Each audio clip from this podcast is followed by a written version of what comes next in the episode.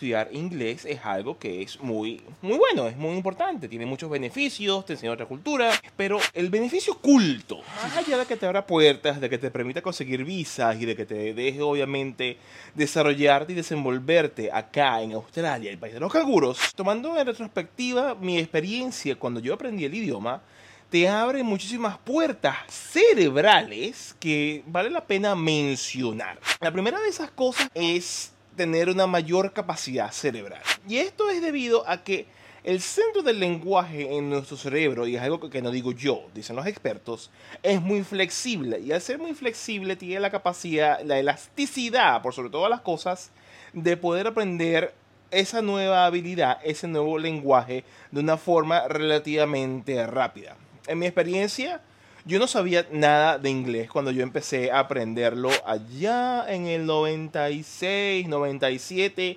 Yo era tan malo que lo que yo hacía en el colegio cuando estaban ah, en clase de inglés, el profesor siempre preguntaba, mira, how you been today? Ah, very good. Por ejemplo, esa era la respuesta, very good, o ah, ah, what do you do? I went to the canteen, cosas así yo memorizaba la pregunta, que usualmente hacía dos o tres, y dependiendo de la respuesta, pues bueno, repetí esa respuesta como un loro, aunque eso parece más bien una gallina, que emitían mis compañeros de clase para poder entonces pasar esa, digámoslo así, interrogatorio del profesor y que me fuese bien o bien en la materia. Era muy malo, era muy malo, ah, era algo que aborrecía en demasía. Y cuando comienzo a aprender ese idioma me doy cuenta de que esta situación que se repercute en otras habilidades que te voy a mencionar más adelante es muy cierta. El segundo punto es que más allá de aprender el idioma y comunicarte, eh, mejora de manera increíble tu memoria.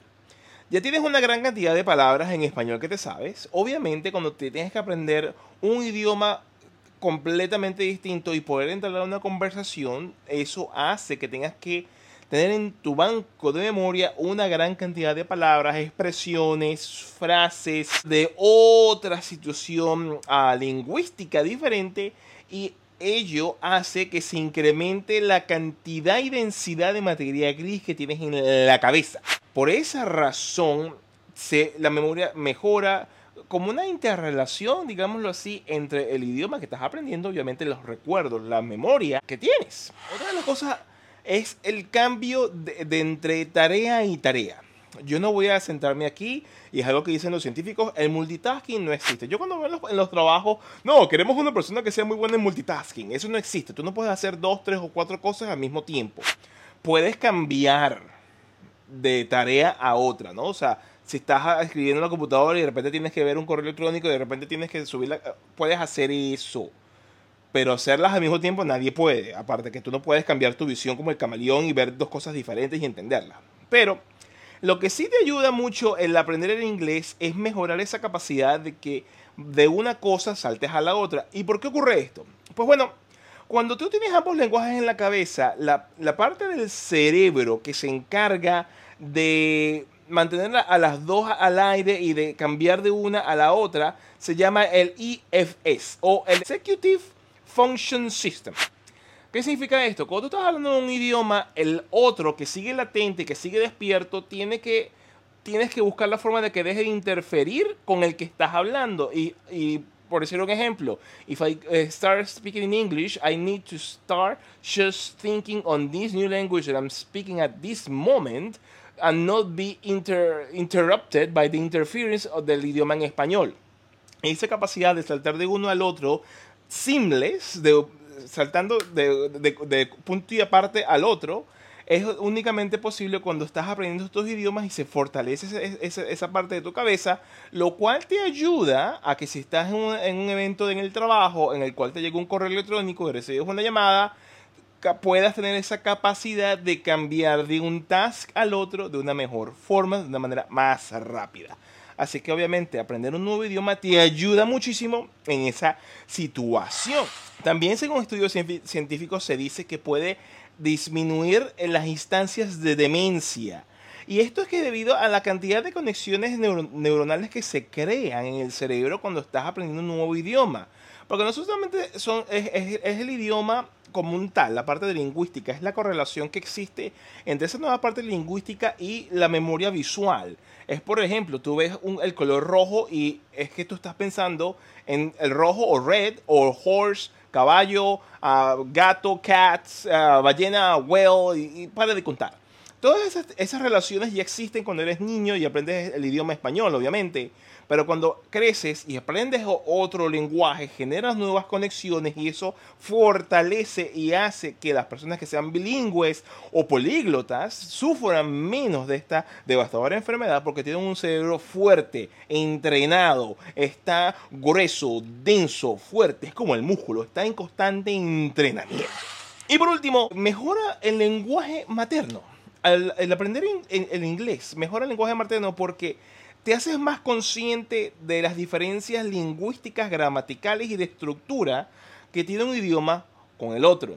Por, si- siempre se ha dicho que el inglés es un, es un idioma en el cual se habla al revés de lo que es el español.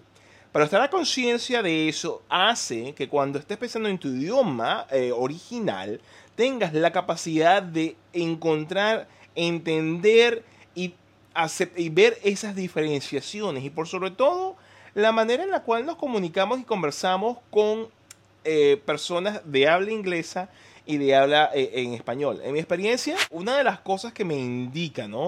Que te has hecho bilingüe es que tú seas, ten- mantengas la misma humanidad, la misma personalidad, tanto en inglés como en español.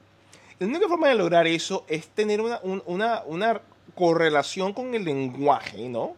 Lo que significa eh, la interacción entre las palabras, por, lo- menos cuando te dicen eh, que estás aprendiendo, que me acuerdo que fue una de las lecciones que estaba aprendiendo inglés, entender broke down o entender broke up, que son situaciones completamente diferentes. Broke down se refiere cuando un carro, por ejemplo, se descompone y se daña, el carro broke down. O cuando tú haces un break up o broke up, es cuando terminas, cierras una relación.